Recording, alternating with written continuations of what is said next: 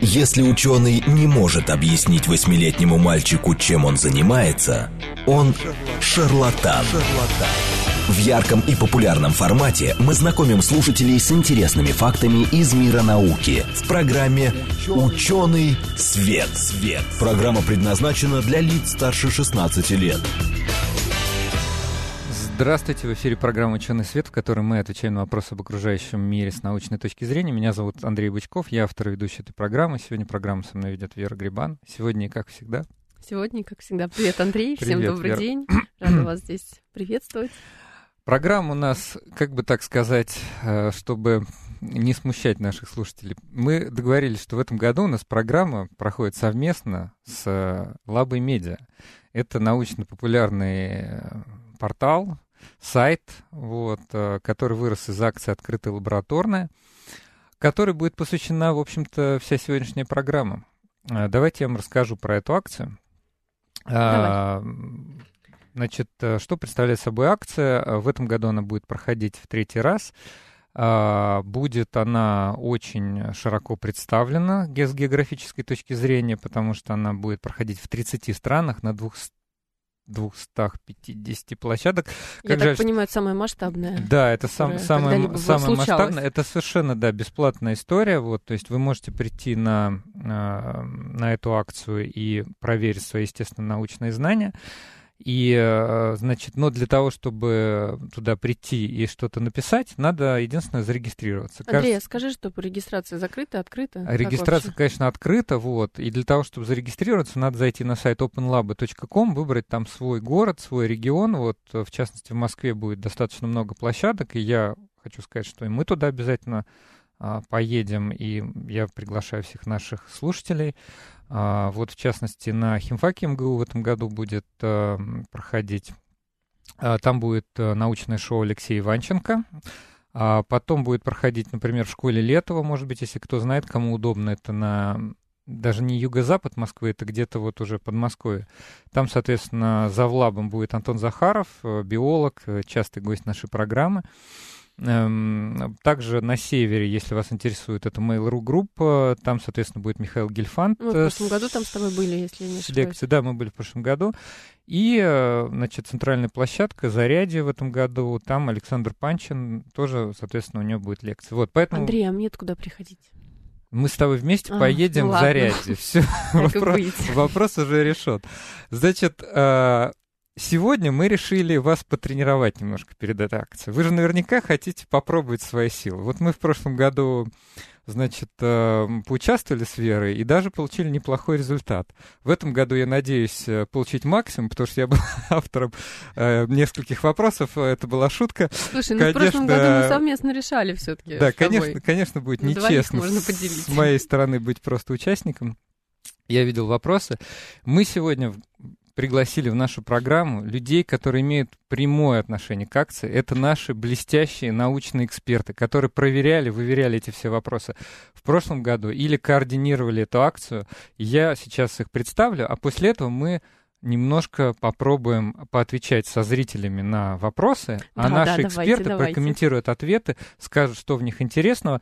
На всякий случай прямой эфир, э, поэтому смс номер 8 925 4 восьмерки 94 8 или телеграм говорит МСК-бот. Все, значит, у нас в гостях просто в порядке кто как сидит, представляю. У нас сегодня в гостях Егор Задереев, ведущий научный сотрудник Института биофизики Сибирского отделения РАН, кандидат биологических наук и координатор, значит, э, площадок в Красноярске. Отдельно приятно, что он приехал из Красноярска к нам в гости. Так что спасибо вам, Егор. Спасибо а, вам, что пригласили. Да, ну вот мы же договаривались, что обязательно как-нибудь вас пригласим к себе. А Юрий Ковалев, заведующий лабораториями ФИАН и МФТИ, доктор физико-математических наук, член-корреспондент РАН. Не могу это все-таки не сказать. Здравствуйте, Юрий. Здравствуйте. И э, Елена Наймарк, э, доктор биологических наук, ведущий научный сотрудник Палеонтологического института имени Барсика. Здравствуйте, Елена, еще раз. Здравствуйте. Ну что, э, предлагаю начать, раз я начал с Егора. Э, значит, как, какой у нас будет формат? Э, наши слушатели могут совершенно спокойно э, отправлять свои варианты ответа. А мы будем, так сказать, обсуждать, э, как, какие из них правильные. Ну, сразу правильные предлагаю не давать. Нет, конечно, мы не, мы не будем, да. Значит, э, давайте вот что. Надо было, конечно, начать с чего-нибудь простенького, но... Послушайте, а может вначале расскажем, что, как проводится а, лабораторное? Ну, потому что, вы мы с вами в этом варимся уже три года, да? Мы все знаем, но конечно. мы надеемся, что круг людей, которые в ней участвуют, будет увеличиваться. Вот давайте расскажем, что... Всё. Людей будет Юрий. ждать, если они зарегистрируются и придут. Спасибо вам большое. Вот вы и начните тогда. Легко, легко. Э, смотрите, э, что вас ждет, дорогие друзья? Э, вы придете в одно из мест в Москве или Красноярске, или Новосибирске, Спасибо. Екатеринбурге, Нижнем Новгороде. Огромное так количество. Долгопрудном, наверное, я тоже могу сказать. Долгопрудном, конечно. Да? Вот. Вам раздадут журналы лаборантов.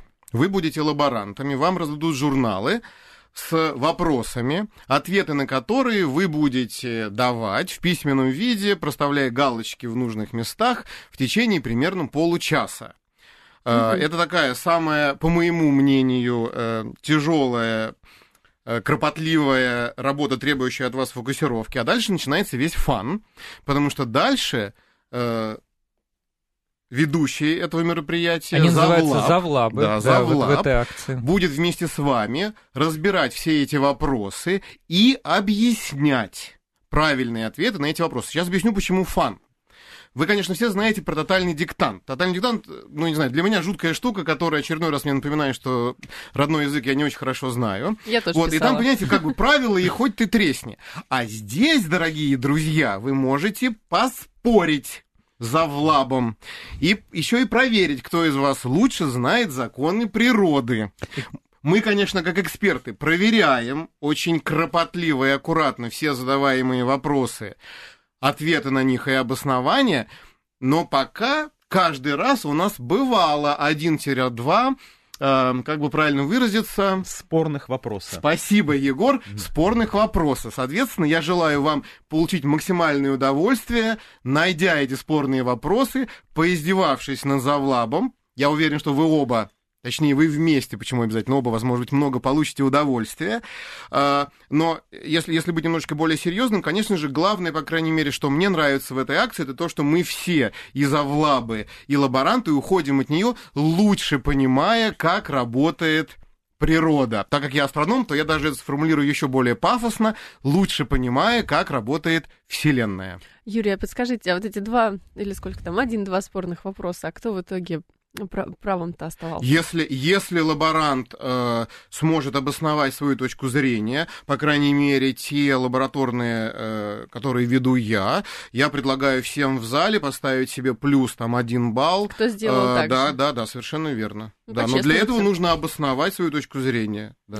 Ну и хочу сказать э, в дополнение к словам Юрия, что просто вопросы подбираются таким хитрым образом, чтобы не просто проверить ваше какое-то вот, э, ну, знание какого-то факта. Как правило, вопросы заставляют как-то задуматься вообще о смысле каких-то явлений фундаментальных, да, и поэтому иногда, конечно, вопросы оказываются даже сложнее, чем ну, в смысле, весь спектр а, всего, что надо там иметь в виду, оказывается даже больше, чем изначально задумывали авторы, эксперты, и поэтому иногда даже признается, допустим, два варианта признаются вполне себе Давайте правильно. просто пример приведем Давай. сразу, Давай, да, чтобы было понятно, о чем мы говорим. В первой лабораторной был вопрос по поводу компьютеров да. и по поводу полупроводников в этих компьютерах. И когда мы формулировали вопрос, соответственно, ответ, мы забыли о том, что существуют квантовые компьютеры.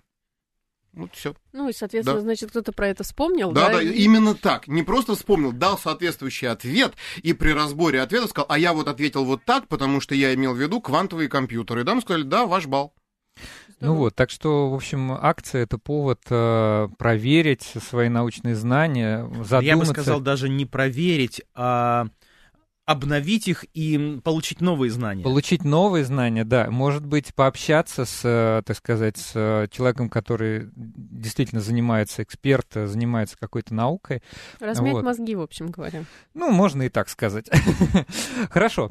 Предлагаю все-таки начать с какого-то вопросика. Вот, я не знаю, вот я так и не придумал, честно говоря, с какого вопроса начать. Ну, вот если у нас Егор все-таки в начале, знаете что, мы это многократно в своих программах обсуждали. Э, есть э, такое понятие э, органические органические продукты, органическое сельское хозяйство. Вот. Э, очень много раз мы это обсуждали, но все-таки вокруг э, полезности органических продуктов до сих пор существуют какие-то Ряд мифов, мифы, заблуждения. Да. Вот я хочу попросить наших э, слушателей прислать свои варианты. Значит, еще раз, мы в прямом эфире, поэтому ну, наши постоянные слушатели знают наши номера, но я все-таки их напомню. Значит, смс 8 925 4 восьмерки 94 8 или телеграмм говорит о Москобот. Вот скажите нам, пожалуйста, Вокруг полезности органических продуктов существует много мифов. Как вы думаете, какое из следующих утверждений об органических продуктах все-таки является верным? Первое утверждение. Органические продукты не содержат химических элементов. Ну, как говорят, вот химия всякая, да. Второй вариант. Органические продукты всегда зеленые, потому что только такие могут считаться органическими. Третье. Органические продукты содержат больше витаминов и микроэлементов, чем неорганические. Четвертое. Органические продукты дольше хранятся. И последнее. Среди упомянутых вариантов нет правильного ответа. Конечно, наверное, это на слух тяжеловато все, да. Вот э, когда у тебя есть журнал «Лаборанта», тебе легче. Но я все-таки попытаюсь. Давайте еще раз. А, первый вариант был. Органические продукты не содержат химических элементов. Второй вариант. Органические продукты всегда зеленые, потому что только такие могут считаться органическими органическими. Третий вариант – органические продукты содержат больше витаминов и микроэлементов, чем неорганические. Четвертый – органические продукты дольше хранятся. И пятое э, – среди, так сказать, вариантов нет ни одного правильного ответа. А может быть, вот у нас Юрий, он астроном, астрофизик, может быть, мы его спросим правильный ответ. Но он, конечно, знает. Я прошу прощения, да, я, на самом деле это большая проблема, потому что, э, ну, вот я не буду скрывать, я получал громадное удовольствие, когда сам прорешивал, прорешивал И я. Э, этот, да, журнал «Лаборанта» за несколько дней до проведения акции, когда я был за Влабом. Но мне очень хотелось все-таки вот по-честному это сделать и сравнить как бы с, с аудиторией. Но я знаю, что я, в общем, мои результаты более-менее средние. Вот. Я, в принципе, не могу конкурировать, например, с э, школьниками, которые заканчивают школу. То есть школьники, которые заканчивают школу, сильные, которые действительно эти, ну, не сильные, в смысле, надо обязательно там в там, какой-нибудь гимназии учиться. Ну, вот, скажем, те, которые учатся в школе, вот, вот учатся, да, они напишут э, лабораторный лучше, чем я, я знаю. Но иногда особо унизительно бывает, когда неправильно отвечаешь на свой собственный вопрос. У меня такое было один раз. Вот, ну, почти. Там. То есть мы там снимали рекламу по вопросу, который потом мне попался лабораторный, я неправильно ответил. Я тоже, я тоже могу ну, немножко рассказать. органических, э, да, да, да, Юрий. Здесь я правильно ответил на этот вопрос. А, хорошо. Пока мы, не говорите да, ваш пока, вариант пока ответ, не говорите, пока мы просто собираем комментарии от наших... Э, пишите, пишите. Значит, есть там варианты? Да, есть, конечно, есть, есть варианты, варианты, разные варианты. Причем пишет их... смс, пишет телеграм. Ну, хорошо, чтобы уже не тянуть, давайте все-таки э, я э, произнесу несколько вариантов. Итак, значит, прозвучали следующие варианты. В органических продуктах, конечно же, больше витаминов. Притом объясняют это так, что неорганических не, продуктов... Неорганические... Это же камни. Еще один вариант. Неорганические продукты, это же камни. И еще один вариант, нет правильного ответа. Вот, вот такие нам пришли что варианты. Можно комментировать, да? Да, конечно, да, можно комментировать. На самом деле это отличный вопрос, потому что, с одной стороны, у нас есть возможность выбрать э, правильный или неправильный вариант, а с другой стороны, поговорить, в принципе, о, о том, что, что такое органические такое, продукты да. и о всех мифах Я вокруг боюсь, если них. мы поговорим мы об... долго не будем, мы буквально, да, минутку. Ну, хорошо, давайте сразу. Правильный вариант, э, последний ответ, что здесь нет не выше в утверждениях ничего верного. Слушайте, а, 43-м вас поздравляем. Единственное утверждение, которое скорее всего, смущает многих, это третий вариант, что в органических продуктах много микроэлементов и, и витаминов. витаминов да. Потому что это один из таких, ну, типичных мифов. Вот покупаете органику, в ней есть много микроэлементов и всего полезного. а ход, вот, э, значит, то, что мы выращиваем с пестицидами и с удобрениями, там все бедное.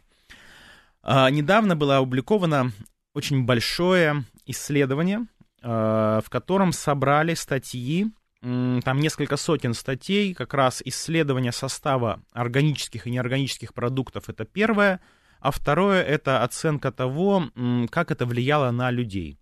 Так. И на сегодня нет научных доказательств и ни одного подтверждения того, что органические продукты либо содержат больше чего-то полезного, либо наоборот, что неорганические продукты содержат больше чего-то вредного. Ну, то есть вот этой условной химии, да, пестицидов, чего-то еще, они не Или содержат, наоборот, не содержат, они не содержат ее больше, да. чем органика, и органика не содержит больше чего-то полезного. Соответственно, никаких эффектов на здоровье тоже э, не заметили. А, но есть такой один очень интересный факт, который любителей органических продуктов должен расстроить. Дело так. в том, что органические продукты в целом имеют более низкую урожайность, чем неорганические. Это значит, что чтобы вырастить такое же количество еды, нужно взять больший участок суши. Чтобы взять больший участок суши, его нужно очистить от природной экосистемы. И в этом смысле органические продукты наносят больший вред окружающей среде, чем неорганические. Потому что под них мы должны вырубать леса, а если мы вырубаем леса, мы нарушаем экосистемы, и тогда получается, что любители органики на самом деле вредят природе больше, чем любители, ну вот той самой в кавычках химии. Так что будущее все-таки за современным сельским хозяйством, которое абсолютно технологично и которое здраво и осознанно использует те технологии, которые сейчас уже есть. Вот тут в студии есть как минимум два любителя химии. По крайней мере, потому что они окончили химический факультет. Нам очень нравится химия, всякая разная. В любых... А вегетарианцы больше едят э, планете, меньше или так же? Не, ну с вегетарианцами это уже тут отдельная история, да. Интересный вопрос. Так, товарищи эксперты, да, давайте более сложный вопрос заставим на, на последующее обсуждение. Следующий вопрос я предлагаю нашим слушателям. Я знаю, что он очень нравится Юрию Ковалеву, э, и он, в принципе, нравится мне. Более того, он действительно меня заставил очень всерьез задуматься. Вот, я знаю, это... что это за вопрос, я тоже над ним думала, я думаю, что я неправильно ответила. Хорошо, вот сейчас и прокомментируешь это.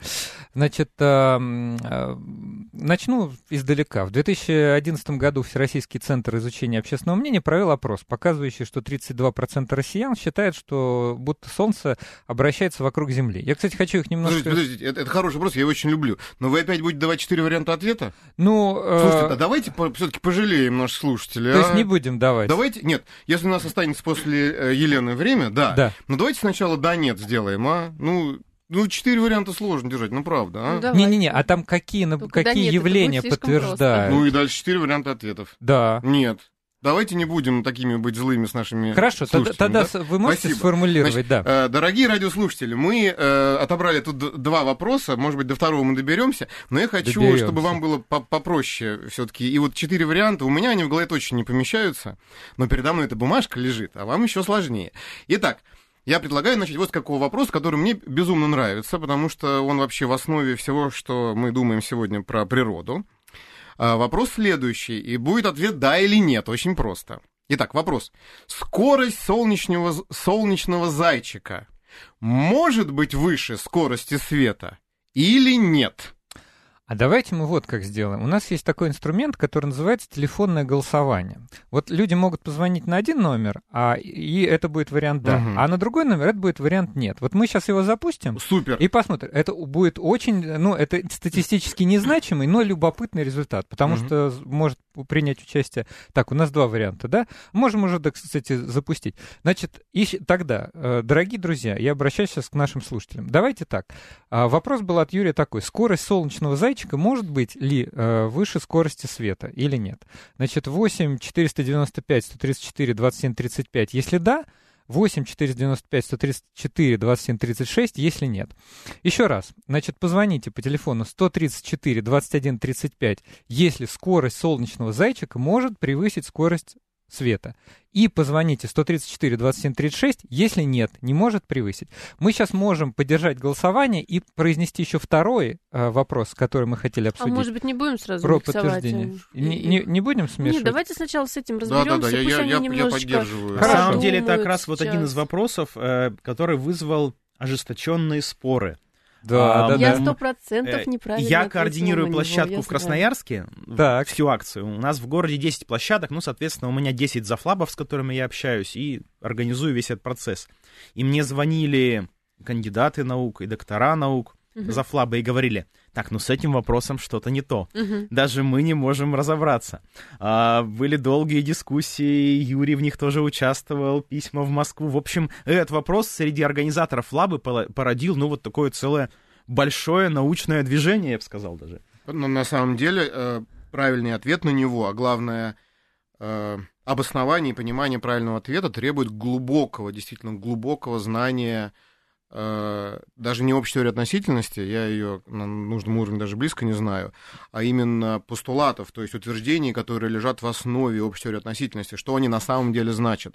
А один из э, там, двух или трех всего постулатов, на основании которых Эйнштейн э, разработал общую теорию относительности, звучит именно таким образом, что... А вот как он звучит, это как раз уже на самом деле серьезный и непростой вопрос. А вот давайте... И я могу на самом деле дать уже комментарий. Пока наши радиослушатели голосуют, я могу уже даже по этому вопросу прокомментировать. Это маленькая подсказка, но мне кажется, что это справедливо. Давайте, Итак, давайте. известно, что теория относительности запрещает сверхсветовые скорости.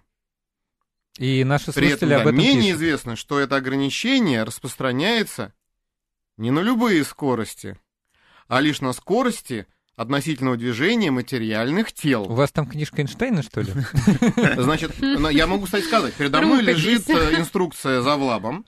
А, мне она нравится, и я часто ей пользуюсь, потому что когда ты пытаешься сформулировать то же самое самостоятельно, я, конечно, тоже могу это сделать, однако тогда лени точно не останется времени. Потому что у меня на это уйдет примерно в 4 раза больше времени. Да? Итак, Герои а, те, кто ответил на этот вопрос правильно. Я так слушаю вас и понимаю, что они герои точно. Ну да, они, они конечно, герои, естественно. Я могу... Они же без книжки знают все эти законы, теории относительности. И у них нет инструкции. Да, они школьники. Ну, ну, если честно, если честно, то вот если бы я ничего этого не знал, что бы я сделал? ну вот э, мы уже так неторопливо идем к ответу, так аккуратненько, да? Вот я представил бы, что я сижу э, на, на, на земле, на меня светит солнце, у меня есть в руках Зеркало. Зеркальце. Да, зеркальце. Я же умею зеркальцем э, солнечные зайчики делать. Да я представлю, что я этот солнечный зайчик вначале, значит, ну вот буду светить в глаза там своему папе или маме, своим, да, там, друзьям. А, Будут потом, да, вас, потом далеким друзьям, которые находятся на другом конце города, потом на другом конце континента, а потом, в принципе, ну, я бы вышел за пределы планеты Земля и представил, что этим солнечным зайчиком свечу все дальше и дальше. Вот, собственно, я бы таким путем действовал, да. Ну что, как там у нас? Немножечко Результа... набралось? Результаты, конечно. Ну, Слушайте, значит, у нас есть ответы и текстовые, и есть результаты голосования. Можно, я думаю, уже останавливать. Я хочу поблагодарить наших слушателей, которые приняли участие. Результаты такие. Да, 24%, нет, 76%. Довольно много людей вот, приняли под, участие. Вот, э, на самом деле, э, коллеги, это говорит о том, что когда нас учат в школе, э, вот мы, мы, мы запоминаем факты, мы действительно их запоминаем неплохо, факты, однако, да. к сожалению, часто, вот особенно вот, в фундаментальных исследованиях, важны тонкости. И как раз про тонкости мы сейчас и ведем речь. То есть, фактически, э, теория относительности запрещает материальным телам двигаться со скоростью больше, чем скорость света, а также она запрещает информации передаваться скоростью больше, чем скорость света в рамках теории относительности, то есть там электромагнитным волнам, там фотонам света и так далее двигаться скорость больше, чем скорость света. Сколько у меня есть минут, прежде чем у нас что-то... Ровно 60 секунд. Ага, хорошо. Так вот, а теперь смотрите, что у нас происходит. Что же такое солнечный свет? Мы можем его рассмотреть как электромагнитную волну, а можем его рассмотреть как частички, совершенно верно. Таким образом, фактически получается, что мы как будто бы разбрасываем вокруг камушки, камни, да, представьте, что вы бросаете камни, а ваш, э, ваша лазерная указка в руках или э, зеркальце, оно на самом деле разбрасывает вокруг маленькие частички света. Я так тяну, чтобы не дать ответ до, значит, новостей, да, и дать ответ после. Ага. И вот представьте, что разные камушки разлетаются в разные стороны, когда вы двигаете этим зеркальцем. И представьте, что вы им двигаете достаточно быстро, и э, зайчик, соответственно, двигается, например, по поверхности Луны. Значит, Юрий решил нас заинтриговать. У нас сейчас тогда уход на новости, а после новостей мы вам скажем Оставайтесь обязательно правильный здесь. ответ. В ярком и популярном формате мы знакомим слушателей с интересными фактами из мира науки в программе «Ученый свет». свет. Здравствуйте, это программа «Ученый свет», в которой мы отвечаем на вопросы об окружающем мире с научной точки зрения. Меня зовут Андрей Бычков, я автор и ведущий этой программы. Программу ведет со мной Вера Грибанова. Вера, привет. Привет, Андрей, всем здравствуйте, рад вас приветствовать здесь. Обычно у нас в программе один эксперт, один гость, мы обсуждаем какое-то явление научное и, э, так сказать... Э, долго мучаем нашего эксперта. Долго мучаем, да. И сегодня у нас такая викторина, в общем, развлекательный формат. Но почему? Потому что у нас ровно через неделю, 9 февраля, значит, будет проходить э, всемирная в этом году акция, потому что она не только будет проходить на территории России, под названием «Открытая лабораторная», Андрей, сколько стран там участвуют? 30 стран участвует, 250 площадок, в общем, абсолютно невероятно. Мы, и мы это руками прочувствовали. А я думаю, подобных акций количество. нету. В других странах есть что-то такое подобное? Ну, я думаю, что скорее нет, чем да. Это, кстати, достаточно интересно с точки зрения социологов. Вот там вот люди, которые... Некоторые люди уже даже просили себе какие-то да? результаты, потому что если mm. это проанализировать потом по квотам, по возрасту и географии, да, то из этого можно даже какую-то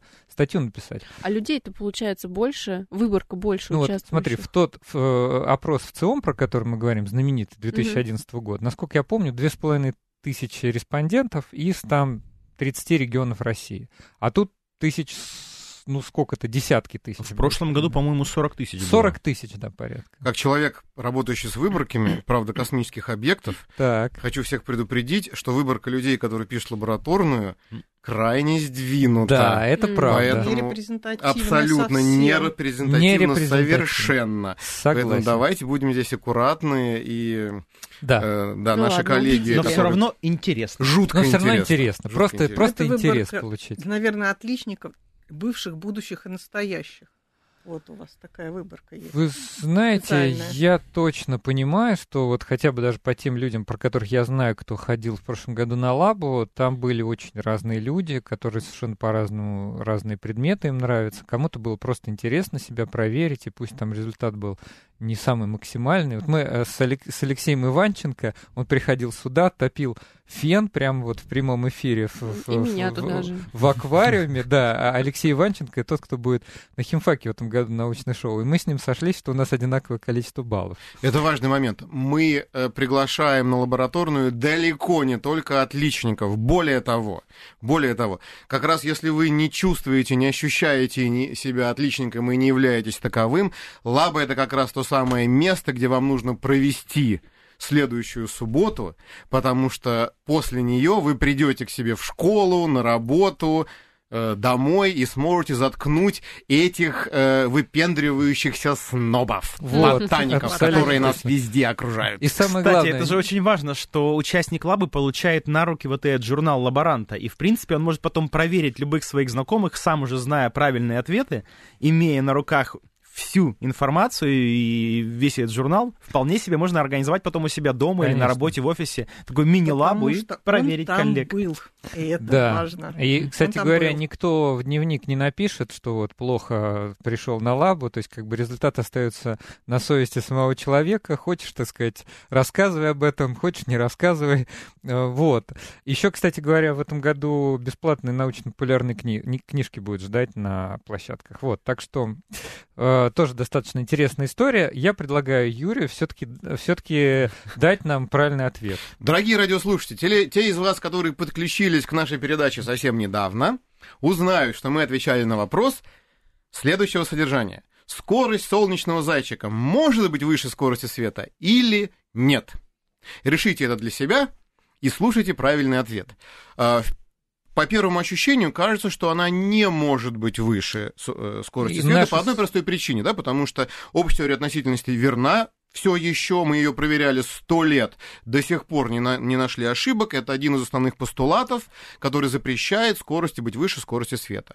Однако речь идет про скорость материальных объектов. Представьте, что у вас в руке находится лазерная указка или зеркальце, которым вы отбрасываете куда-то солнечный свет, например, на Луну. Так вот, если вы будете э, двигать лазерной указкой э, со скоростью 60 градусов в секунду, это очень легко. Представьте, всего лишь вам нужно повернуть меньше, чем на прямой угол, меньше 90 градусов за одну секунду. Болтается достаточно легко. Так вот, в результате э, свет от этого от этой лазерной указки будет двигаться пятно солнечное, пятно света от лазерной указки или от э, э, зеркальце будет двигаться по поверхности уже Луны, которая находится от нас всего лишь на расстоянии каких-то 350 тысяч километров, так вот он будет двигаться быстрее скорости света.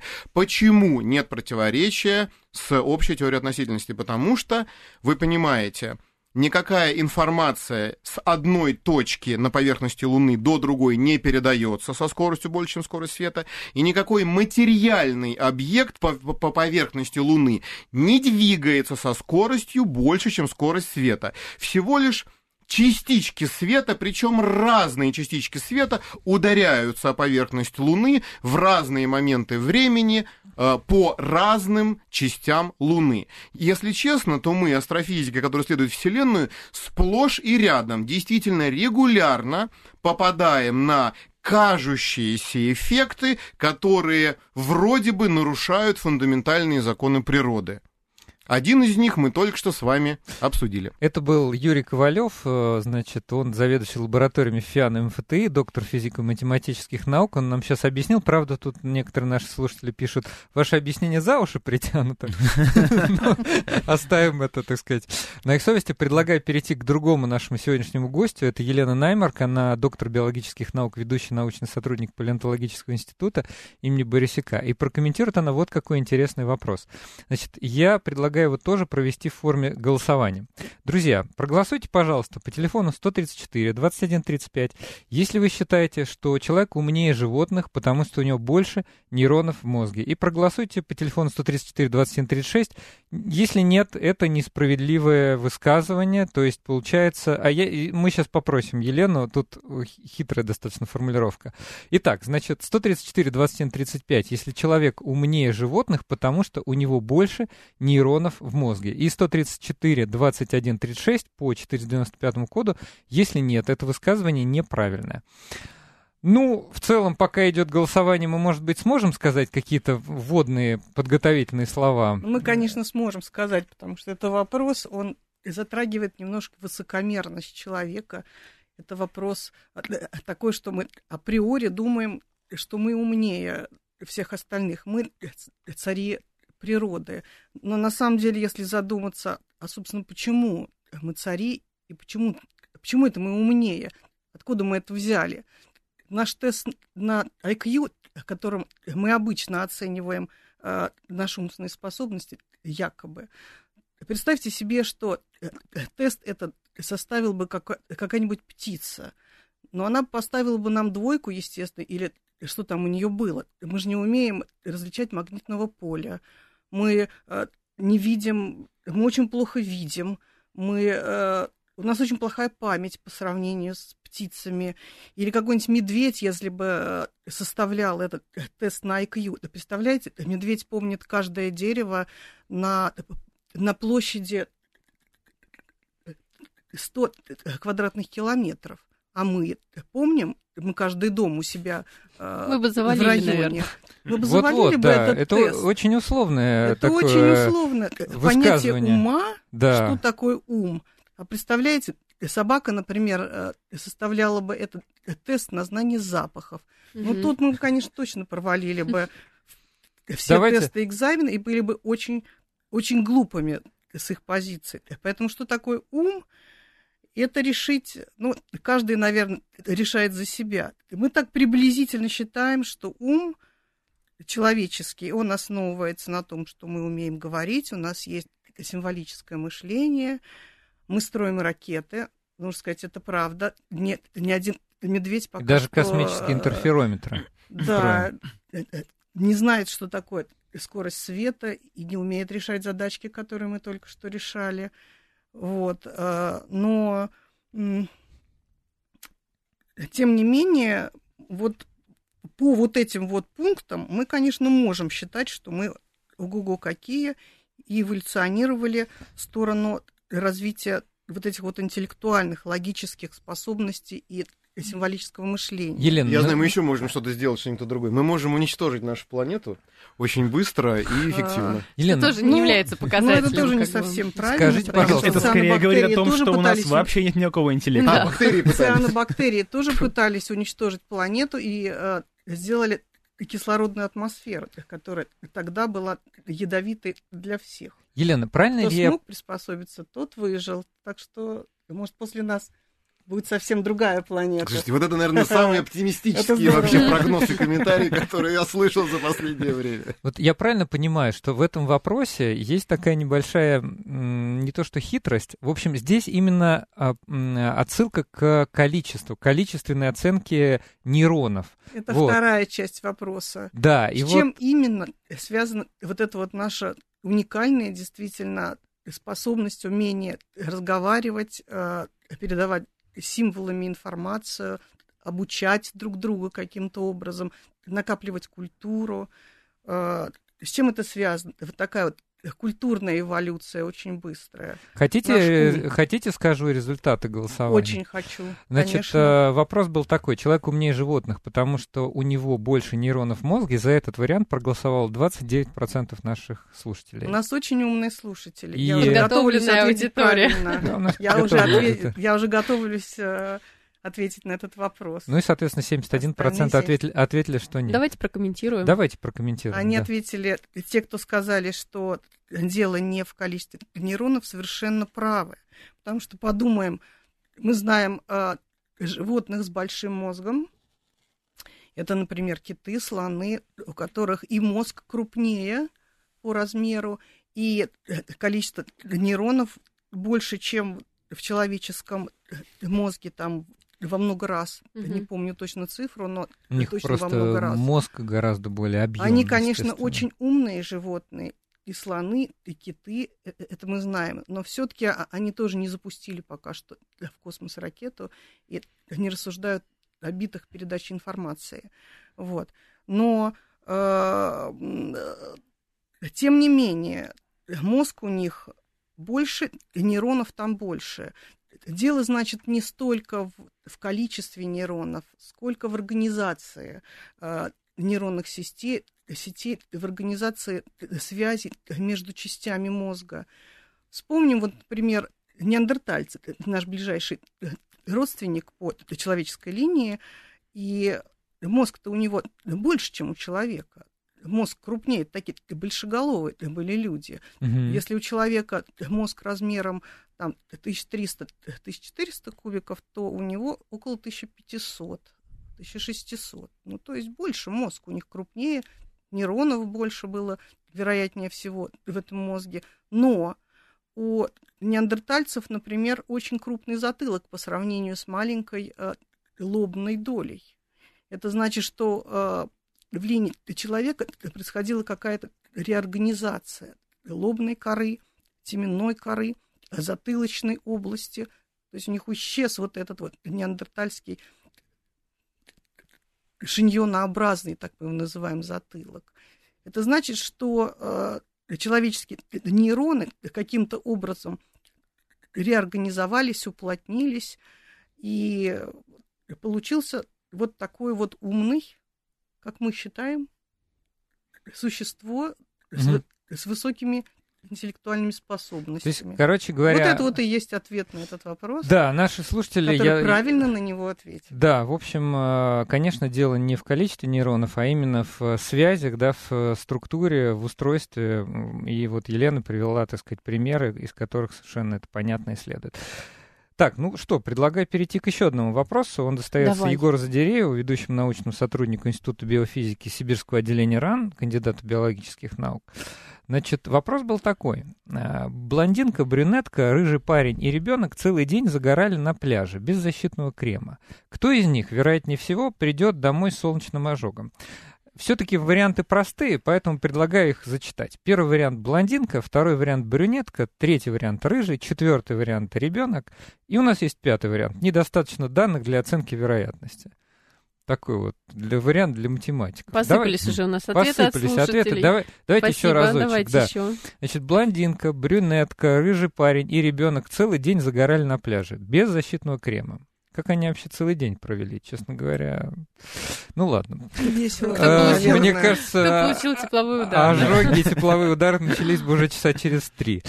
Ну так вот. Э, как полчаса и все. Э, да? Ну, смотри, какое солнце. Я просто прикинул, что... Да, где они загорали. Вопрос, где они загорали. Точно, да, кто из Может быть, они загорали в Красноярске, там сейчас у нас минус 30.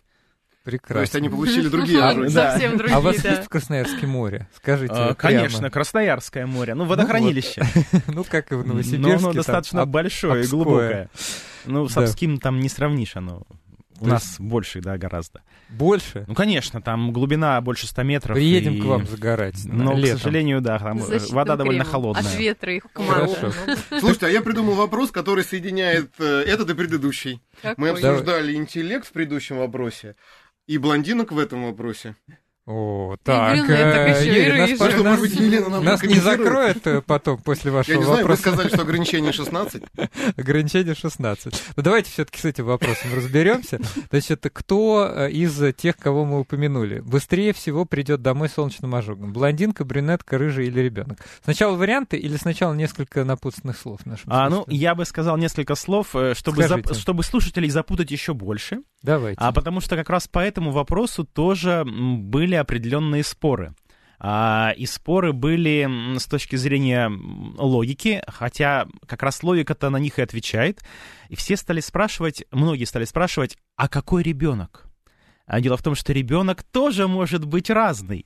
И в этом смысле, если, например, ребенок блондин или ребенок брюнет, то логика рассуждений может отличаться.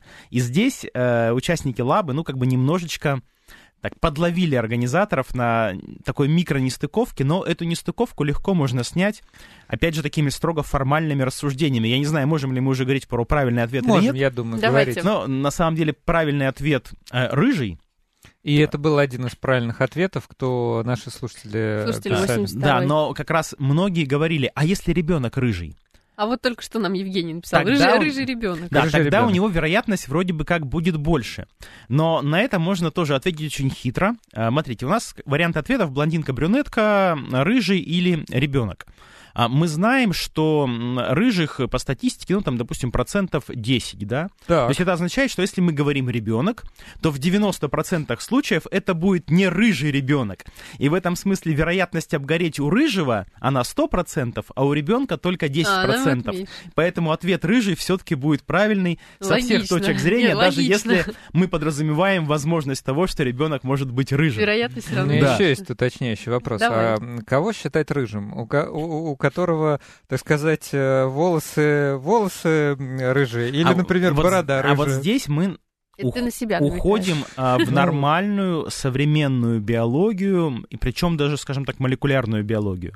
Дело в том, что рыжесть, она вполне кон- связана с вполне конкретными изменениями в нашем геноме. У нас есть ген, который отвечает, ну не один, конечно, ген, который отвечает за синтез пигментов, и нарушения в э, структуре этого гена, определенные мутации, связаны как раз с тем, что э, пигмент темный не синтезируется, а пигмент красный продолжает синтезироваться, и эти люди как раз, у них более светлая кожа, у них рыжие волосы, и, кстати, страшно-то здесь не только то, что эти люди получают солнечный ожог, а, а страшно то, ну как, страшно, может быть, в кавычках, что а, мутации в этом гене очень четко связаны с э, вероятностью развития рака кожи, меланомы. Угу. Поэтому сейчас это очень большая проблема выработать какие-то очень быстрые экспресс-методы оценки того, есть ли у вас или нет в организме такие врожденные мутации. И если они у вас есть, то тогда, конечно же, вам нужна определенная, как сказать, такая персонифицированная стратегия поведения на солнце и, может быть, какой-то профилактики рака кожи, потому что это довольно страшное и э, быстрое заболевание, если оно начинает развиваться.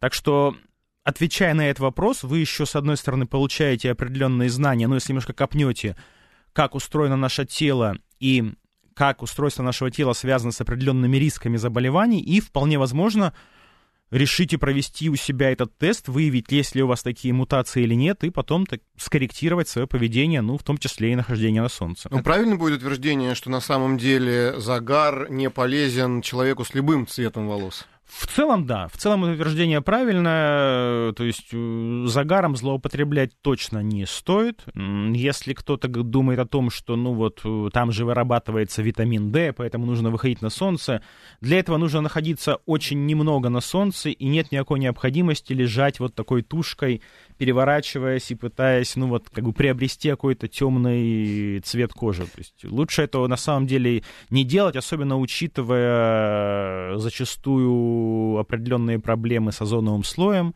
э, с количеством ультрафиолета.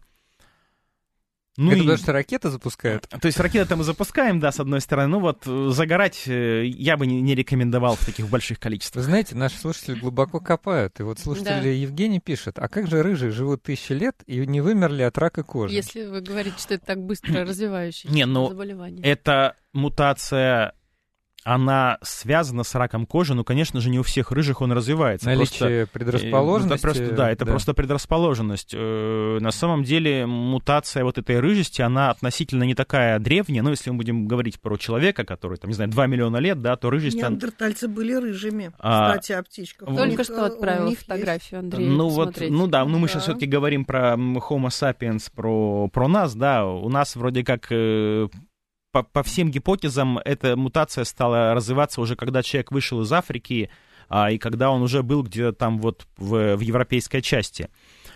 А, ну, рыжих не так много, во-первых, мы, мы видим. Они как бы вымер, не вымерли, но, в принципе, они не доминируют в нашей mm-hmm. популяции, поэтому... Да.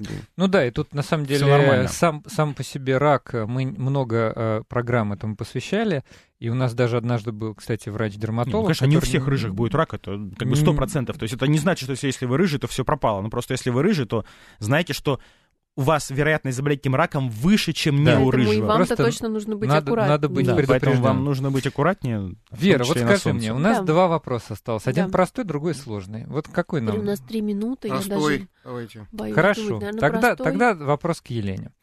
А, так, так, так, так, так, так, так. Ну где? Вот где у меня, у меня только всего что было минуты, записано? нет времени искать. Вот. Быстро Лягушки и жабы могут заразить людей бородавками. Да или нет? Как наши слушатели? Ну, вот давайте, по, значит, 8 925 4 восьмерки 94 8 или Телеграм говорит МСК-бот. Напишите Пишите нам. Ответы. Да. А пока мы ждем ответов, да, можно я задам вступительный вопрос? Чем лягушка отличается от жабы? За 30 секунд. Очень многим. Смотрите определители. У лягушки кожа мокрая, а у жабы сухая. Например. Ну, в частности, хра... если вы так в лесу увидели, то вот можете, по крайней мере, А утверждение, что отличить. жаба больше, чем лягушка, оно правильное? Нет. Сколько мы сегодня узнаем в студии новую Давайте вам быстро, быстро отвечаю. А то, что жаба менее симпатичная, чем лягушка. Скажу. Да, О, скажите. это с вами очень многие не согласятся. Какая жабка, ой, какая милочка, ой, какая лапочка, скажут вам любители жаб. Даже не думайте задавать им такой вопрос. Привлекать несколько интеллект, вещь такая очень...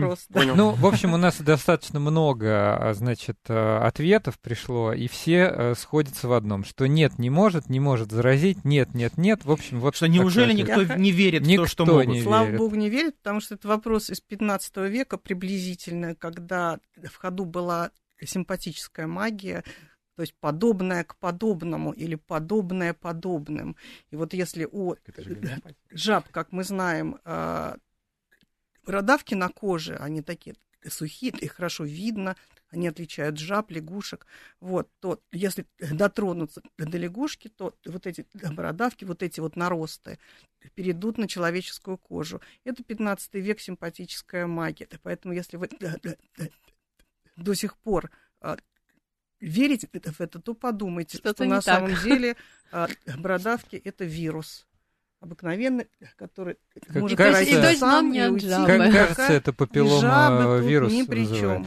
Елена, слушайте, спасибо. У нас просто буквально уже заканчивается да. время. Я, во-первых, хочу поблагодарить всех вас, что вы сегодня нашли время. Я понимаю, что за, не, за настоящий ученый занимается научной деятельностью, а вы сегодня к нам пришли. Во-первых, нам очень приятно. Во-вторых, спасибо, что участвуете в этой замечательной акции в качестве экспертов.